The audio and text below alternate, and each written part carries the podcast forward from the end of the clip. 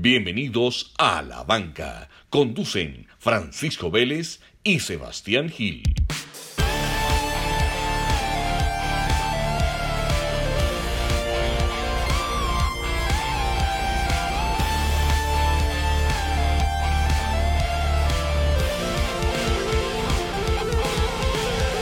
Sebas, ¿cómo vamos? Pacho, muy bien, ya con frío en esta ciudad. Una belleza. Episodio 14. Sí, Episodio 14. sí, señor. Bueno, eso está muy bien. Un día como hoy. ¿Qué, qué, qué pasa un día como hoy? ¿Tiene algo para decirme? Yo tengo algunos. Bueno, tírelo pues a ver que aquí hay varios. Un día como hoy, Fernando Alonso gana la Fórmula 1 en Brasil y se convierte hasta ese momento en el piloto más joven en ganarla a sus 24 años. Tenía 24 años y 58 días. Eso fue en el año 2005. ¿Qué pasó después? En 2008, Lewis Hamilton se la ganó con 23 años y 300 días. Entonces ahí lo superó. Pero más tarde, en 2010, Sebastián Vettel, Vettel, Vettel, con 23 años y 134 días, se volvió en el más joven. Entonces hoy Fernando Alonso ya es el número 3. Un día como hoy. y hablando de Fórmula 1, ese Vettel es un rockstar, pues.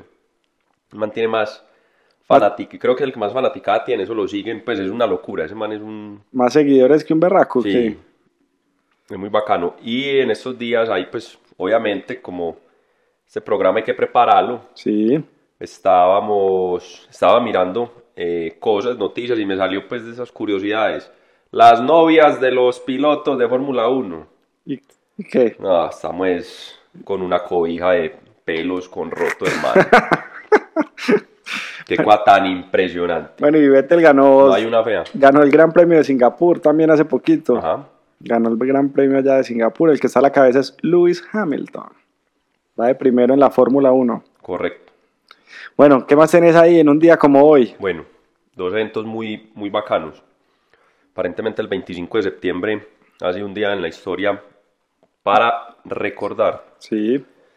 En el 2001 Michael Jordan regresaba por segunda vez al básquet y lo hacía a su segundo equipo, los Washington Wizards, con 38 años de edad.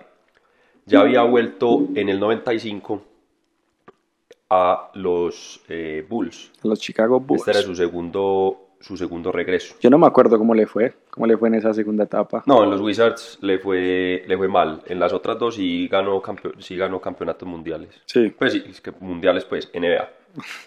Venga, que, para los, pues. que para los gringos es Es el campeonato mismo. mundial. Exacto. Bueno, ¿qué más pasó hoy? Pacho, ¿vos sabés quién es el siguiente personaje? ¿A ¿Quién? ¿Quién? Vamos a ver si no te, si no te corcho. Vas a corchar tempranito. No, ya te voy a decir, sino que estoy buscando el nombre. Paul David Hewson. Mm, mm, no Ni idea. Ni idea. El viejo Paul, el pulpo Paul. No. Pero si te digo Bono... Ah, sí, señor. Ah, bueno. Sí, señor. Entonces Bono se llamaba Paul David Hewson. ¿Qué pasa un día como hoy? En un colegio, en un bachillerato en Irlanda, llamado Mount Temple, uno de los estudiantes llamado Larry Mullen Jr. pone en una cartelera un avisito inocente de adolescentes. Sí. Busco integrantes para formar una banda de rock No jodas. a lo que acuden el llamado otros estudiantes llamados Paul David Hewson, alias Bono, David Evans, eh, Dick Evans O sea, y Adam Clayton. Arrancar en el colegio. Y le dicen a Mullen, hey, wey, monstruo, nosotros, nosotros nos interesa lo del grupito. Grupito que se llegaría a convertir en YouTube. Qué locura. Eso sucedió un día como hoy, 25 de septiembre de 1976. Uf, qué locura. Yo tengo otro, yo tengo otro de un día como hoy. Ah, no, no, no, hoy es histórico, pues. Te lo suelto. Vamos. Un día como hoy, Henry Ford, en el año de 1926, cambió el horario de trabajo de su compañía e institucionalizó jornadas de 8 horas al día, 5 días a la semana. Esa, digamos que él, no fue el primero pues, en hablar de la jornada de 8 días, pero por ser tan grande Ford en ese momento, muchas empresas lo empezaron a seguir. ¿Y cuál era la teoría de Henry Ford? Él decía que una persona debía tener 8 horas para trabajar, 8 horas para ocio, que eran la- las 8 horas destinadas para gastar, y 8 horas para dormir. Así debería ser la jornada. 8 horas de trabajo, 8 horas de, de ocio y de gasto, y 8 horas de descanso. Y si vos te pones a mirar, pues eso que él montó en 1926, que ya se venía hablando, que los sindicatos ya lo venían pidiendo, etcétera, etcétera, pues es lo que rige hoy todavía, casi que 100 años después de una jornada laboral de 8 horas. Mejor dicho, Henry Ford es el encargado de la opresión y, sistemati- y sistematización de los empleados Así- actualmente. no, y de pronto en ese momento tenía sentido, porque en ese momento se hablaba ni siquiera de 8 horas, eran jornadas de 12, 14 horas, 6 días a la semana. No, y, O sea, y, y habían niños trabajando. Eh, exacto, de condiciones pues infrahumanas. O sea, en ese momento fue una mejora para el, para el, para el empleado. Lo que yo digo es, ya estamos casi 100 años después y ¿por qué seguimos hablando de 8 horas al día, 5 días a la semana? O sea, no hay posibilidad de... Eso no en algún momento se tuvo que haber reinventado. Pues porque seguimos con el mismo horario que se montó hace 100 años por unas condiciones que hace está, 100 pero- años pero está existían. cambiando, está cambiando. Está cambiando. Está cambiando el tema de trabajar desde la casa, Sí. el tema de no tener un jefe en tu mismo espacio laboral, eh, Sí. descentralizar las empresas, eh, poder, poder ir uno que otro día o en fin. Sí, eso está cambiando. Inclusive encontré una empresa que se llama Kirky, que se encarga como de potenciar, las personas le mandan invenciones pues, o inventos que tienen y ellos se encargan de fabricarlos. Y Kirky, la política de Kirky, el CEO que se llama Ben Kaufman, él tiene una política y dice, dice lo siguiente, o sea, así lo publica, vamos a cerrar la compañía por cuatro semanas al año. Es decir, en lugar de trabajar 52 semanas, vamos a trabajar 48. Es un cierre obligatorio para todos los empleados, las luces se apagan, respiramos profundo, cada quien se va a hacer sus actividades creativas como quiera, se relaja, no se preocupa por el tema de la empresa, nos vamos todos al tiempo y cuando volvamos ya espero que cada uno vuelva fresco, con los errores aprendidos del pasado y listo para empezar un nuevo año. ¿Y qué hace esa empresa? Esa empresa, lo que te decía, se encarga de potenciar inventos. Entonces uno manda, eh, no, que yo me inventé una máquina que puede hacer X cosa, entonces se lo manda a ellos y ya Ah, ellos se encargan de, de sacarlo adelante pues para el mercado. Entonces bueno, si hay gente haciendo cosas, pues hay gente haciendo cosas, pero un día como hoy, 1926, se volvió popular la jornada de 8 horas, La 5 días a la semana. Laboral, la, la jornada marca tarjeta. Eh, exacto. Bueno. Entonces arranquemos pues esto. Dale. En la banca, obviamente, esta semana vamos a dejar a todos los hinchas, no vamos a decir equipos ni barra ni nada, pero a todos los hinchas desadaptados. Eh, si alguien nos oye fuera del país, en Colombia están arrojando navajas y jeringas con Eh, sangre no, no, no, es que al campo de juego en fútbol. Esa Esto gente, ya- pero esa después- gente ni que se quede en la dicen- banca, fuera del estadio. Sí, no, ni en la banca, o sea, así. No, muy Y triste. después le preguntaron, hombre, ¿por qué no volviste al estadio? No, pues, No, porque me- es que me cayó una jeringa con sangre, no. no, no, no, es que la ida al estadio... Y hemos mejorado, hemos mejorado, pero Es nos esa falta discusión, mucho. esa discusión la íbamos a tener hace unos episodios y nunca la pusimos y pues la podemos tener. Eh, los que no nos conocen, a ver, Pacho es abonado y trata de ir al estadio siempre que hay partido.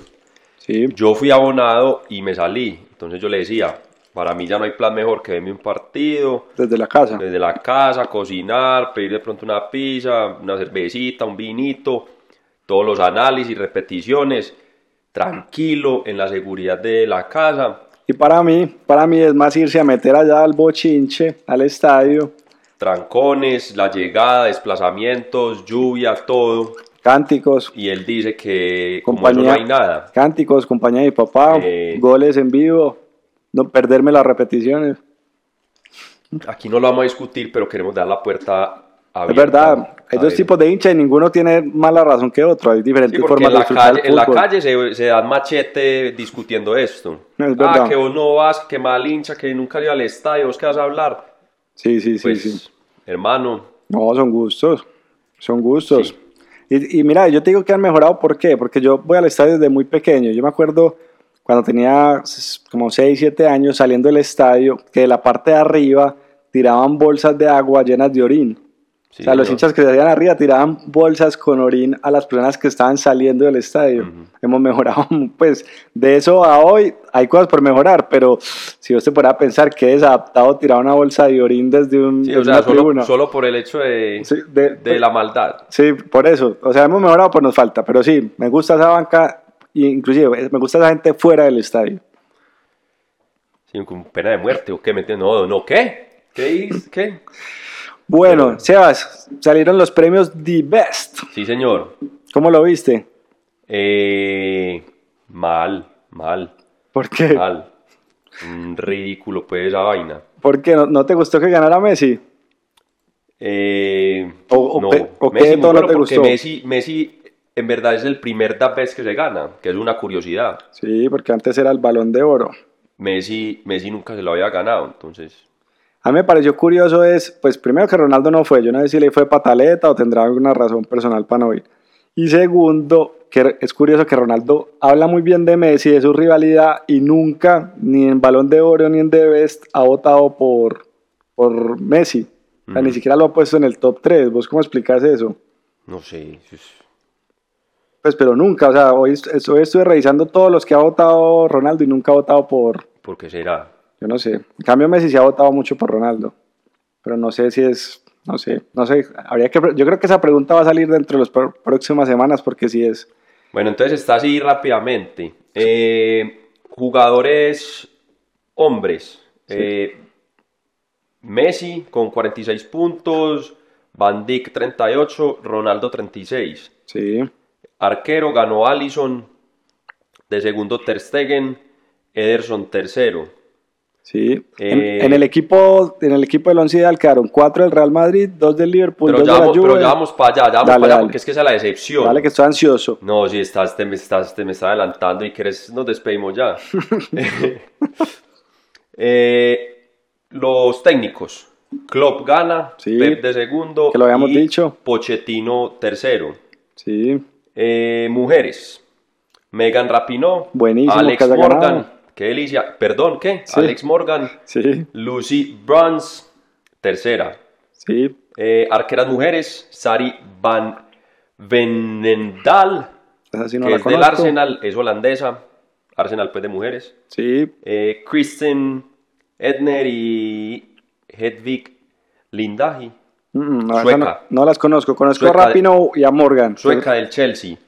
Sí, La técnica o directora técnica, Jill Ellis, la de Estados Unidos obviamente. Sí, por el Sarina. Wigan de Holanda y Phil Neville de Inglaterra.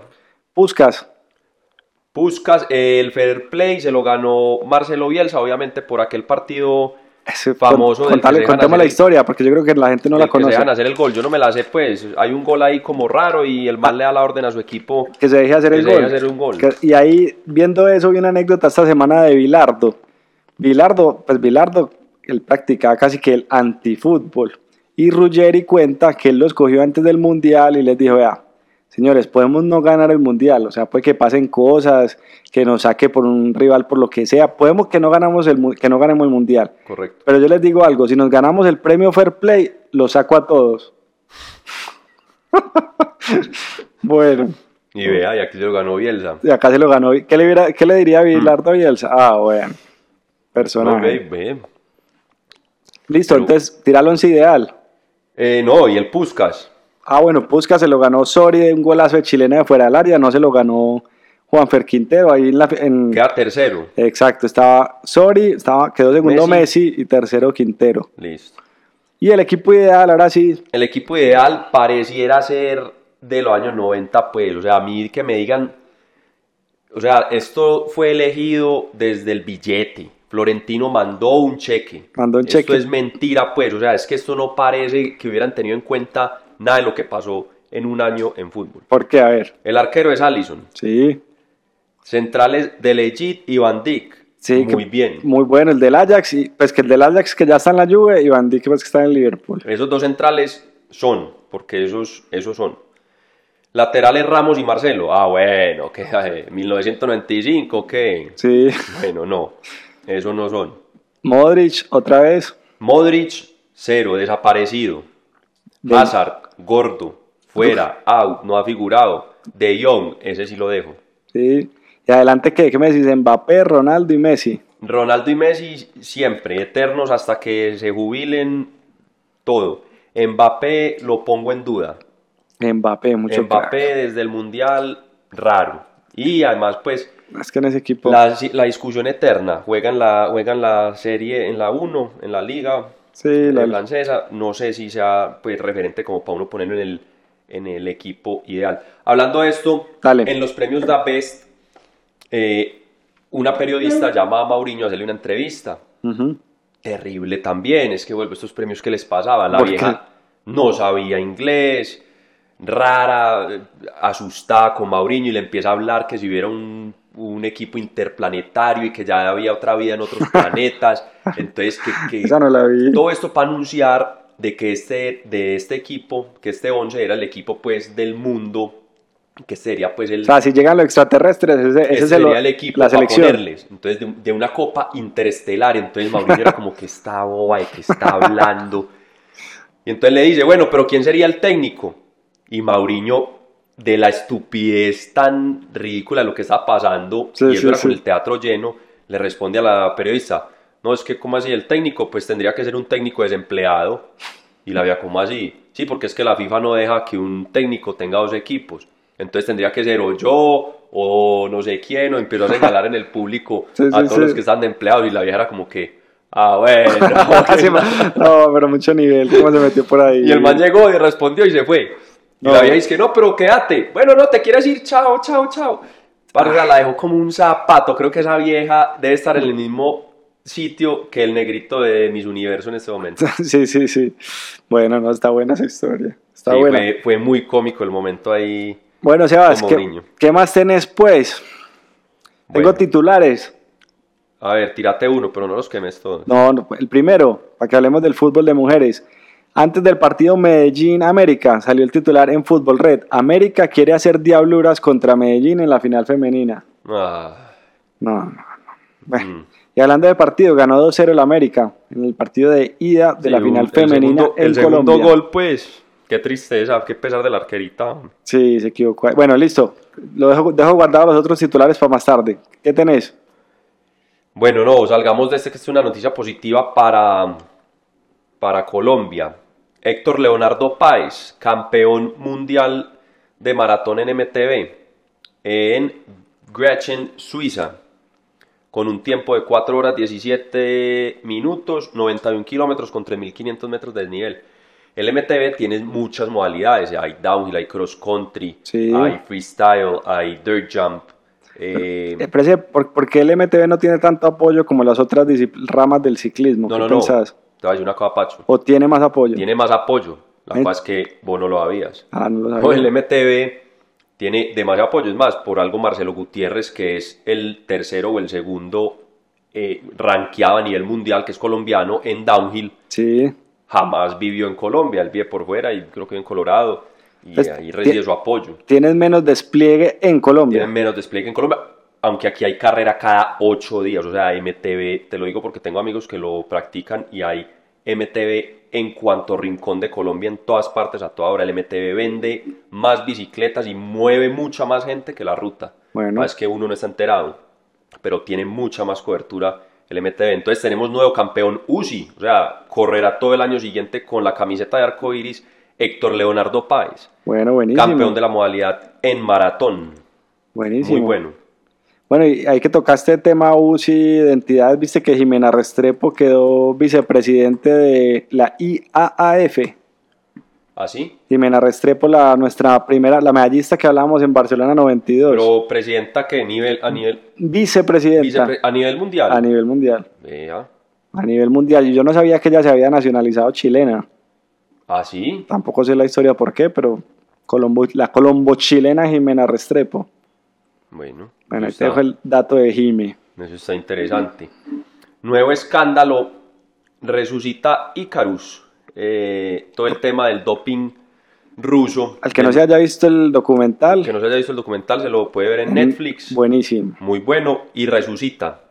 Esta semana volvió la UADA a presentar un caso pues de inconsistencias eh, de los rusos Sí. y amenazan con que se pueden quedar por fuera de los Olímpicos, campeonatos mundiales, incluso de ser castigados que no pueden organizar ningún tipo de eventos y tienen una semana para responder, porque al parecer hay muchas inconsistencias con las pruebas antidoping que han presentado. La muestra y la, contra- la contramuestra. Siguen Pero contemos un titular ahí de Ícaro para que la gente se la vea. O sea, Ícaro es un documental que habla de el doping sistemático de los rusos, sistemático de los patrocinado por el gobierno ruso. patrocinado por el gobierno, con, unas, con unos esquemas que uno dice, esto parece sacado de una película, pues la forma como movían las muestras, la Pues- pues contramuestra. lo, lo veíamos en Rocky, lo veíamos en Rocky con Ivan Drago hace 30 años. Sí. No estaba muy lejos. Todo resultó siendo cierto. Hay que tocaste Rocky, viste que va a salir Rambo. Va a salir Rambo, sí señor. Bueno, hay que poner ¿Cómo se llama Rambo Pacho? Otra corchada. Uy, no. ¿Cómo se llama Rambo? ¿Silvestre? John. sí. John Ah, Rambo. claro, John Rambo. Bueno, hay que Te estoy verla. matando, te estoy matando. No, estás tirando duro, estás tirando duro, pero ahorita me, ahorita me desquito. ¿Qué Ah. más tenés? La bomba de la semana, la leí por ahí, yo no sé qué está pasando. Contá. Es que Zlatan puede terminar en boca. Ah, sí, está sonando pa' boca. ¿Cómo así, güey? Está sonando pa' Sería bacano, ¿no? Pues dicen que es un rumor, pues, pero suena pa' boca. ¿Vos te imaginas? Qué locura. Es que sería una locura. Ese man con una personalidad en el equipo. Oh, ahí quedan campeones de la... Pues yo no sé, pero ese man es- todavía le da para jugar en Sudamérica. Quedan fresco. campeones de la Champions. de la, de la Libertadores, sobrado. Sebas, y estamos en el episodio 14, entonces vení que quise hacer algo con el 14 y dije, bueno, ¿cuáles son los grandes jugadores que jugaron con el 14 en su espalda Eh, en ver, fútbol? Estás muy, estás muy incursionador, Entonces mira, el más famoso, Johan Cruyff, jugó con el 14 señor. y por eso hoy en día el Ajax retiró esa camiseta, del, del- ese número de las camisetas, hoy no juegan con el Ajax, nadie juega con el 14. También nos tocaron otros como Henry, Henry jugaba con el 14, Guti jugaba con el 14, Titi, exacto, Macherano jugaba con el Guti. 14, Pero vamos, pero vamos diciendo como cosita. Entonces, Guti, excelente pasador. Excelente pasador y ta- el taquito que le hizo, el, un épico y memorable el taco que hizo para un gol con Raúl. Con Raúl, sí señor. Así es, Xavi Alonso, un señor el de la selección española. Xavi Alonso, histórico. Macherano, ¿Qué podemos decir de un Macherano? capo en la cancha. Mache, un capo. Un Histórico argentino. Un capo, capo. Y mira, ¿y sabes qué otros equipos han retirado eh, números de, las, de la camiseta? Por ejemplo, el Napoli retiró el 10 por. Maradona. El Milan retiró la 3 por Maldini. Maldini, Paolo, Esta sí no la sabía. New York Cosmos retiró el 10 Pelé, por Pelé, sí señor. Inter retiró el 4 por Zanetti. Zanetti. O sea, hay varios equipos que han, bueno, y la lista es larga, pues, pero esos son de los, de los más famosos. Y el Inter ganó hoy y fue de los últimos que se armó.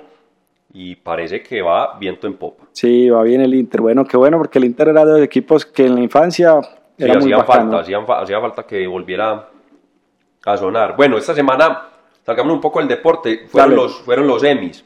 Sí, Mejor serie Game of Thrones. Eh, un poco diría yo que manipulado eso para que no se ganara todas las otras nominaciones, porque si lo hubieran metido en todas las otras nominaciones, La hubiera arrasado. y sabes Entonces- que yo no me la he visto, yo no me he visto ni un capítulo. Entonces le dieron, le dieron pues a Chernobyl, a no sé qué, bueno. Ujú. En documental, ahora sí lo relacionamos con deporte, eh, Free Solo, que es Alex Honnold, que fue el que se subió el capitán. Eh, el capitán es esta pared de granito que queda pues en... ¿Eso es Yosemite? Sí, en Yosemite. Eh, es una pared de 900 metros, nadie la había subido sin cuerdas, él la sube en la modalidad de Free Solo, por eso el documental se llama Free Solo. Eh, la sube en 3 horas, él decía que se iba a demorar 6 y se demora 3 horas. Fue nominado a 7 Emmys y se ganó los 7. La pueden ver, también está en Netflix. Free Solo es ¿Subió cuánto? 900 son metros. 900 metros. El, el Capitán. Eso es mucho. es- fue el, es el primer ser humano, es el único ser humano que lo ha hecho. Ya que digo el único, ahorita vamos a hablar de perspectiva en el deporte para que más o menos tengan unos números y referentes de, de, lo, de lo que es un reto en el deporte. Oye, para que tengan de referencia, el Empire State tiene de altura 381 metros. 381 metros. O sea, este subió tres veces el Empire. No, qué locura. Ujú. Hay que verlo, bueno, buenísimo. Free Solo, Free solo. muy bueno, demasiado bueno. Listo, Sebas. Este, eh, eh, ahorita están en el G7, en la cumbre del G7, que están los presidentes de Alemania, Estados Sí. Unidos, Canadá, Francia, Italia, Japón y Reino Unido. Y por ahí me encontré una frase de uno de los primer ministros de, más famosos del Reino Unido, de Winston Churchill, que a los 90 años le preguntaron, hombre, te vemos muy bien, ¿cuál es el secreto? La respuesta de él fue el deporte. Jamás lo practiqué. Es verdad. Muchos dicen que el deporte, que uno viene programado, que el ser humano viene programado con el corazón, con una serie de latidos, una cantidad de latidos predeterminada, que en el deporte uno de los gasta. Que no se los gasta. Porque el deporte al alto rendimiento eventualmente termina desgastando Claro. el cuerpo. Si vos ves a los, a los ciclistas o a los que usan mucho la actividad, pues, eh, anaeróbica, Rigo, Nairo, vos les ves los, son pelados de 32, 33 años y parecen de 50. Sí, ya Las están facciones muy marcadas por el desgaste físico, pues. de acuerdo. Bueno, Sebas, y acá la, vamos, vamos a ver si la corchada, si no, ya no, no intento más. ¿Qué Nobel se ganó Winston Churchill? De La Paz, No, señor. Se ¿Cuál ganó el Nobel de Literatura. que escribió. Entonces, mira, ¿cómo es la historia? Le querían dar el de la paz, o sea, muchos dicen que le dieron el de literatura porque no le podían dar el de la paz, pero el hombre lo que escribió fue unos, unas, unos relatos de la Segunda Guerra Mundial, que se llama La historia de la Segunda Guerra Mundial, y le reconocieron esos escritos, que todo el mundo, pues fue un Nobel muy polémico, porque la gente decía, pues, es- o sea, es un- una crónica de la guerra. No me hables de Nobel polémicos, que esto se pone pesado. Sí, sí, sí, sí. Pero fue, fue realmente una crónica que él hizo desde su óptica, inclusive muchos historiadores dicen que dejó muchas cosas por fuera y no le, pues, y le dieron el, el premio Nobel de Literatura. Vea, Bueno, para que tengas ahí dato, dato de cóctel. dato de cóctel, sí señor. Ahorita estamos hablando de ciclismo y de UCI y lo tenía aquí en otra parte, pero hoy precisamente, esta, toda esta semana hemos estado en el Campeonato Mundial de la UCI de ruta. Sí. Ayer fue crono, o sea, crono quiere decir eh, una prueba en ruta, bicicletas aerodinámicas, donde cubren un trayecto en lo más rápido posible, en este caso de 53 kilómetros. Ayer fue la prueba de sub-23, fue todo un fiasco, llovió, se inundaron las calles, las caídas fueron de película, los- el agua le llegaba a los carros a la mitad, mejor dicho, esa- eso pasa acá en Colombia y, Y- la crítica era de la de puta. Sí, sí, Pero sí. esto pasó en los campeonatos mundiales en Inglaterra. Es como cuando tumbaron a Nairo en, en el Tour Colombia fue. Sí, que no, que eso no pasa acá. Sí. Y yo salí a defender la carrerita y a decir, no, no solo pasa acá. Pasan, pasan las Pues- mejores familias. Pues a Froome le tocó subir a pie una montaña en el Tour de Francia porque la bicicleta le perdió entre tanta gente. Sí. Entonces, ¿qué estamos hablando? Por Dios, o sea, eso pasa en todas partes. Entonces ayer fue pues un fiasco el- la prueba 23, hoy fue la élite, la élite de hombres. ¿Y cómo estuvo? Ganó Rohan Dennis, defendió su título. Eh, curiosidad de este hombre es que él pertenece al Mérida, no corrió con la bicicleta Mérida porque está como peleado con el equipo No. y corrió con una BMC. Eh, ganó la prueba. De segundo quedó Remco Evenpol y de tercero Filippo Gana. No- Filippo no es- No es, que Filippo ganó, no. Es Fil- el apellido No. italiano. Gente- Filippo Gana. Hay gente que está destinado con esos apellidos, ¿no? Sí, señor. Eh, todos preguntarán, bueno, ¿y qué pasó con Primos Roglic? Que estaba también en el... Que no es que sea primo, sino que ese es no el es que sea primo de Gana, sino... pues le sacó nada más y nada menos que tres minutos Rohan Dennis. Entonces, no, seguramente cansado del, de la vuelta, perdón, cansado de la vuelta. Bueno, apellido Gana, Apellido Gana. cerca de ti. Bueno, Sebas, eh, me puse a ver deportes nuevos. ¿Has escuchado el TEC? ¿Has visto una mesita que es como curva, tipo ping-pong pero, o tenis de mesa? Pero que es una mesa como curva. Y, y con balón de fútbol. Así es, pero no, ojo, hay varios. Está el Tech Ball, que es con balón de fútbol. El Tech Volley, que es con balón, pues, voleibol. De. El Tech Pong, que es de ping pong. El Tequis, que es con raquetas de tenis. Y hay otro enredado que también se inventaron, que es el Quatch, que es parecido al de fútbol. La cosa es que es con tres jugadores en cada lado. Dos de un equipo y uno del otro. Y así, y así turnado. Mejor, mejor dicho, una cosa, pero loca. Y pues lo bacano es la mesita, que la mesita la han popularizado mucho los brasileros jugando. Sí, en todos programas de televisión la meten y... Eh, exacto, pero ellos no se quedaron solo con fútbol, sino que ya tienen un montón de disciplinas. Y si vos te metes a la página de Tech Ball, te das cuenta pues que ya tienen, o mejor dicho, el mercado que le hacen a esa mesita es una cosa... Claro que... El no memorial mundial. 40 años Claro. llegue eso a los Olímpicos o algo así. Claro, imagínate. Así es, para que el, que el que quiera empezar en un deporte nuevo y dice, no, es que no me fue bien en el voleibol, no me fue bien en el ping-pong, arranque Ah, por ahí. Arranque por ahí. por, ahí he o sea, visto, por ahí visto una pela en, en, en Instagram, una influencer que juega más que un gato chiquito en la mesa. Sí. Sí, tesa, tesa, pero fútbol. Y fútbol, En fútbol. Quedo viendo el nombre, pero es una pelada tesa. Bueno, Bueno, eh, no, voy a, dejar, voy a dejar este tema para hacer una promesa de que vamos a hacer un episodio sobre este tema más adelante. únicamente dale. Pero entonces voy a ir al tema de las perspectivas. Me puse a mirar, me entró la duda en la semana y dije, hombre, eh, ¿qué es ser único en la vida? ¿Qué es ser único? ¿Qué, es, qué hay? ¿Qué ¿Qué, cosas? qué es ser auténtico o único? Único. Único. No, porque auténtico, todos somos auténticos, todos somos diferentes, todos tenemos nuestra forma de ser, nuestros, nuestra filosofía de vida, pero único es hacer algo único. Sí, Y por ahí va mucha gente en la calle diciendo, ah, yo hice tal cosa, yo hice tal cosa, tan, entonces el ego, pues, y la gona, entonces vamos a decirle a la gente a ver si sí son únicos. Una sola persona ha circumnavegado la Antártida. ¿Qué Sí. quiere decir? Bueno, aquí no fue la luz, Se nos nos fue la- pueden ir espantando, señores. se nos ve la luz con toda, pues. Mantengan la calma. Listo. Entonces, una sola persona ha circumnavegado la Antártida. ¿Qué quiere decir? Que le ha dado la vuelta en barco a la Antártida. Obviamente no motorizado. Sí. Listo. Circunnavegaciones sin motor. Sí, Dos tenistas tienen un Grand Slam. O sea, dos tenistas se han ganado los cuatro torneos en un año calendario. sí. O Listo. sea, son únicos. Son únicos. Solo tres personas han bajado al lugar más profundo de la Tierra, que es el Mariana Trench. ¿Quiénes son las tres personas? Jacques Picard, Don Walsh en 1960 y adivinen quién es el tercero. Famosa expedición. El director James Cameron en 2012. Sí, Listo. Solo 17 personas han pisado la Luna. 32 viajes alrededor del mundo en globo. 126 han circunnavegado el globo terráqueo, o sea, en, o sea, en barco sin, sin motor. 500 futbolistas han ganado un mundial, incluyendo suplentes.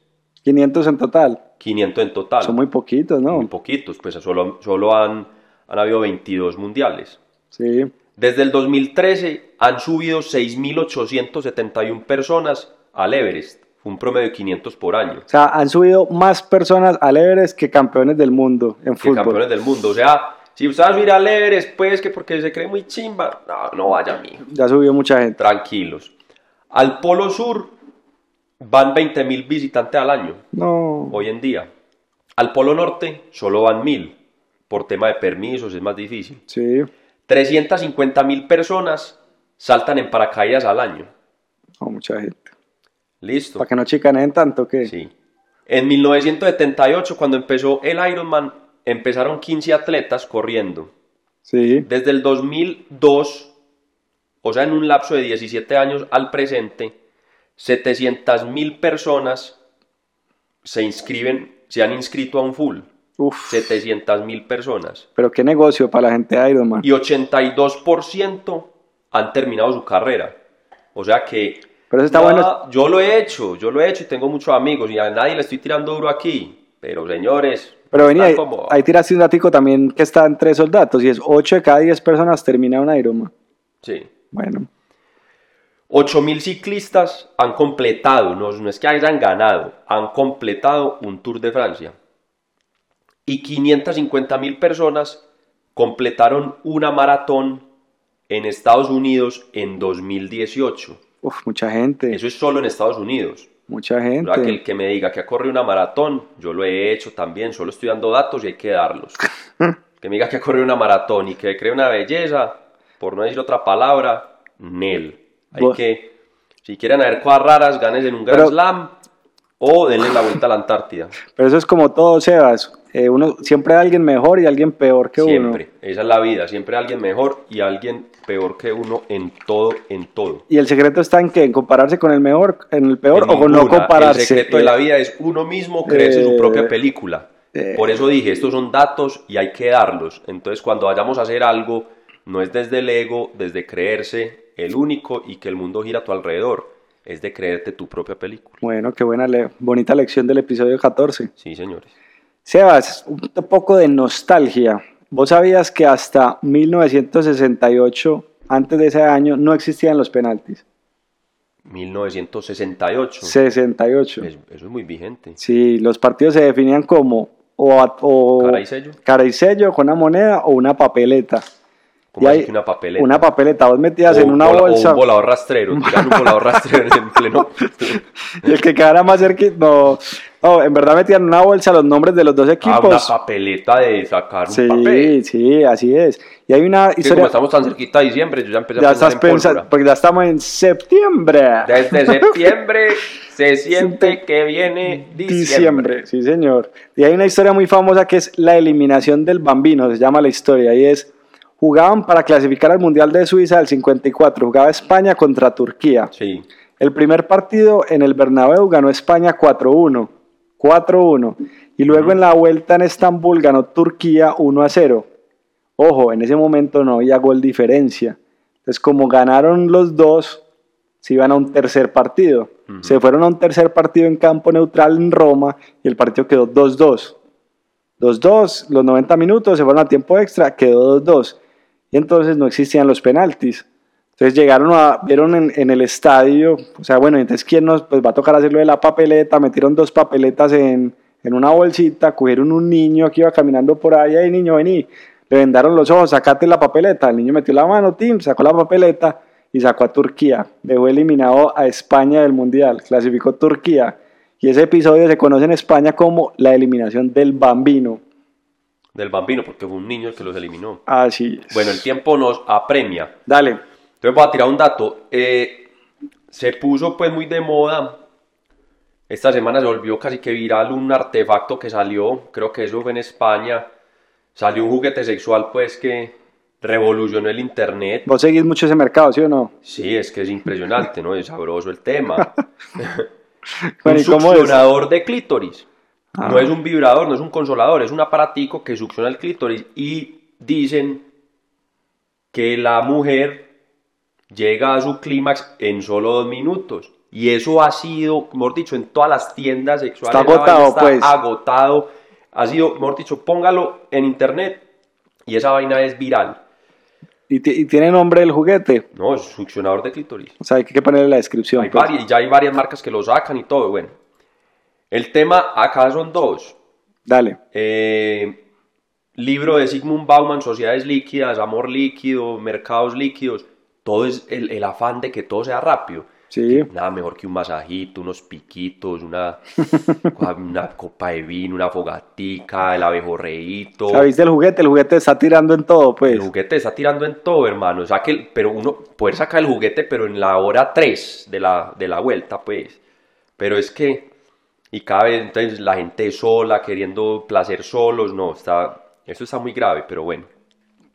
Bueno, Y otro tema ahí es que vi un video esta semana en el partido de Southampton y el Portsmouth. Sí. Meten gol. No sé quién metió gol. No me interesa en este momento esa parte de la historia. Y todo el mundo, el video enfoca a la tribuna y todo el mundo es celebrando. Y en medio de toda la celebración hay un tipo mirando el celular que no se inmuta. O sea, no celebra el gol, no nada. celebra el gol, él es mirando el celular. Pues resulta que el tipo lo que estaba haciendo era buscando la, la cámara. Cuando logra encontrar la cámara, alza el celular y se empieza a hacer un selfie video y ahí sí simula que está celebrando. No, O muy sea, triste. la No, muy emoción ya es, la emoción, eso es lo que somos ya como sociedad. La emoción ya no se define por el momento, por el por ese catalizador que fue el gol, sino que ya la emoción está definida Por mostrarle tengo al que hacer- otro. exacto, hombre, tengo que hacer el video para mostrar que estoy en dicho evento o dicha cosa. Pero, hombre, Esto es la tristeza, señores. Eso- Hasta luego. No, no, no, eso no lo vamos a acabar aquí, pero eso pasa mucho, Sebas, no. O sea, la gente que, que, por ejemplo, que en la comida estaba mal genial, le toma la foto, tal, y aparece como si todo fuera perfecto. Como todo era perfecto. Están putos comiendo. Van y, van y comen con el novio. Perro y puta, no más, me voy a separar de vos, sos una chanda. Y están por ahí en un restaurante peleando. Ay, por aquí con mi amor divino. Nada, de vender humo, me. No, Sebas, pero esa me mataste con esa del gol. Es que un gol, un gol no se finge. Un gol no es finge. Exacto, No, pues, pues- que te- ya, por eso te digo, eso ya es la, la cereza del pastel. No, o sea, bueno, y frases famosas de, de este autor. Te tengo, te tengo varias. Dale, porque me, la- me estabas ahí chicaneando, a ver. Bueno. Yo tengo una también famosa por ahí, ahorita te la suelto. Eh, ah, pero es que Pacho, me cogiste muy... Entonces la voy a soltar yo mientras tanto. Tengo Ma- que decir, tengo muchas. Maradona regresó a dirigir en Argentina. ¿Sí, Sí. o no? Está dirigiendo a Gimnasia, que lleva dos partidos perdidos con él. Sí. Y esta semana, o la semana pasada, leía una- un libro de Eduardo Galeano, que es un escritor uruguayo. Sí. ¿Lo has escuchado? No, no, no. ¿No lo has escuchado? Bueno, el, hombre tira la siguiente frase sobre Diego Armando Maradona. Dice así, Diego Armando Maradona fue adorado no solo por sus prodigiosos malabarismos, sino también porque era un dios sucio, pecador, el más humano de los dioses. Cualquier podía reconocer en él una síntesis ambulante de las debilidades humanas, o al menos masculinas, mujeriego, tragón, borrachín, tramposo, mentiroso, fanfarrón o irresponsable. Me gustó mucho esa descripción que hace el del Diego porque al final Eso, eso somos. eso somos y eso es él, pues también un Dios sucio, pecado, porque al final es- él es un Dios para muchas personas, pero es un Dios muy humano, pues por toda, por toda la historia que tiene, por toda su carrera, por todos los escándalos. Entonces, bueno, ahí te dejo la frase de Eduardo Galeano. Tengo aquí una frase, esta es la que quería, la que quería dar de este man, Sigmund Bauman. Dale, Si quiere que su relación sea plena, no se comprometa, no exija compromiso, mantenga todas sus puertas abiertas permanentemente. sí señor. Entonces acá dan una explicación, que hay que adoptar una actitud no enjuiciadora y no exigente. Obviamente, eh, ahorita lo discutía con alguien y es el compromiso con uno mismo debe existir. Es que uno, el compromiso tiene que ver es con uno mismo. Sí, Pero este man se refiere es al compromiso como tal de la relación.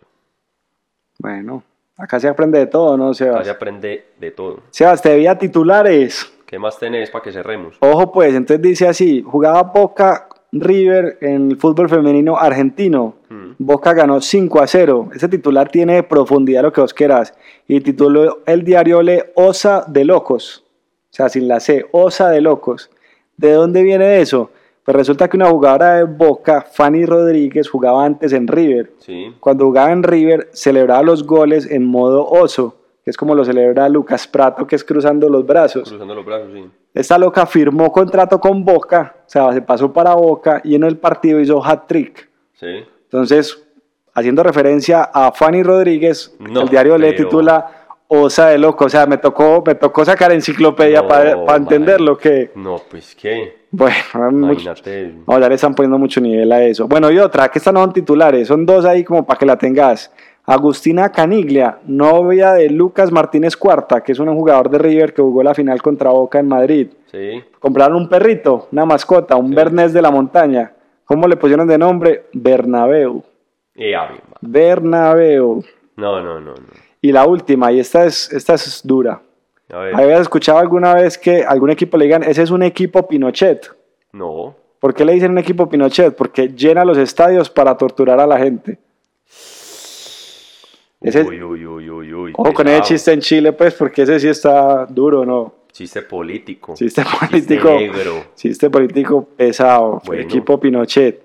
Bueno, Sebas, ¿qué más tenés? No, no, ya. Nos despedimos. Nos despedimos. Se acabó esto, señores. Nos vemos en el 15, señores. Bueno, espera, 15. momento. ¿Estamos disponibles en una nueva parte para que nos puedan escuchar o no? Ah, sí, señores, entramos a iTunes. Sí, el sí. que tenga iPhone, porque en estos días el artista y un amigo, después de 30 minutos, llega y nos dice es que, bueno, pero no he podido, pues, encontrarlo. Eh, ¿Cómo es en Android? No, señores, pues. No, pero bueno, bueno. Que llegue la modernización para todos los hogares colombianos, pero entonces. la- ese, ese todavía paga los servicios en el éxito. Pero bueno, no, la buena noticia es que ya estamos en iTunes, estamos en Spotify, estamos en SoundCloud y estamos en YouTube. O sea, ya no hay excusa para no escuchar No la banca, pues. pues. Bueno, Y muy pronto ya se viene la página con tiendita. así es. Listo. Sebas, muchas gracias. Pacho, un abrazo, hermano. Nos vemos, suerte. Bueno, chao. Chao.